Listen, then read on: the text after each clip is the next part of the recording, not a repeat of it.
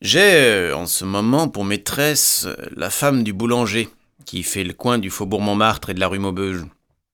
Un bien brave garçon, ce commerçant, doux et serviable comme pas un. Quand il voyage en chemin de fer et qu'on arrive au bas d'une rampe un peu raide, il descend de son wagon et suit le train en courant jusqu'au haut de la pente. Ça soulage la locomotive, dit-il avec un bon sourire. Nous avons fait nos 28 jours ensemble et c'est de cette période d'instruction que datent nos relations. Il n'y eut rien de plus pressé rentré dans ses foyers que de me présenter sa femme. Ce qui devait arriver arriva. Sa femme m'adora et je gobais sa femme. Contrairement à l'esthétique des gens délicats, je préfère les femmes d'amis aux autres. Comme ça, on sait à qui on a affaire. Vous la connaissez tous, euh, ô Parisiens de Montmartre, les autres m'indiffèrent. Mille fois, en gagnant la butte, euh, vous l'avez contemplée, trônant à son comptoir, dans l'or incontable de ses pains, sous l'azur de son plafond où s'éperdent les hirondelles. Sa jolie petite tête coiffée à la Vierge fait un drôle d'effet sur sa poitrine trop forte. Mais moi, euh, j'aime ça. Au moral, Marie, car elle s'appelle Marie comme vous et moi, représente un singulier mélange de candeur et de vice, d'ignorance et de machiavélisme. Ingénue comme un verre et roublarde comme une pelote de ficelle. Avec ça, euh, très donnante, mais mettant dans ses présents une délicatesse bien à elle. Comment, tu n'as pas de montre me dit-elle un jour. Donne-moi trente francs, je vais t'en acheter une un petit horloger que je connais. Et le lendemain, elle m'apportait un superbe chronomètre en un métal qui me parut de l'or, avec une chaîne lourde, comme le câble transatlantique. Et tu as payé ça? 28 francs, mon chéri. 28 francs? Mais oui, mon ami, c'est un petit horloger en chambre, tu comprends. Il n'a pas tant de frais que dans les grands magasins, alors c'est égal, ça n'est vraiment pas cher. Elle tint à me remettre les deux francs qui me revenaient. À quelques jours de là, entièrement dénué de ressources, je portais rue de Buffo, la maison où il y a un drapeau si sale, ma montre, dans l'espoir de toucher dessus quelque chose comme 100 sous.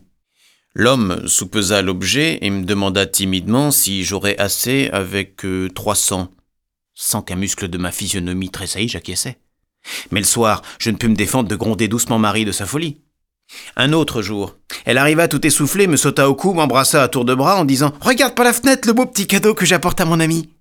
Dans la rue, des hommes descendaient d'un camion un palmier qui me parut euh, démesuré. Hein, fit-elle, je suis sûre qu'il y a longtemps que tu rêvais d'avoir un palmier chez toi. Je ne m'étais pas trompé. Ce palmier, y compris la caisse, ne mesurait pas moins de 4 mètres 20, alors que mon plafond n'était éloigné du plancher que de 3 mètres 15. Et puis tu sais, ajouta-t-elle, je considère ce palmier comme le symbole de ton amour. Tant qu'il sera vert, tu m'aimeras.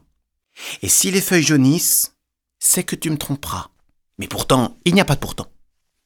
Rien n'était plus étrange que ce pauvre palmier, forcé pour tenir dans mon appartement de garder une attitude oblique. On aurait pu croire à quelque simoun courbant éternellement ce pauvre végétal. Un jour, rentrant à Paris après une absence de quelques semaines, je passais à la boulangerie avant de monter chez moi. Marie euh, était seule. Va chez toi tout de suite, tu verras la belle petite surprise que je t'ai faite je réintégrai mon domicile en proie à un vague trac relativement à la belle petite surprise.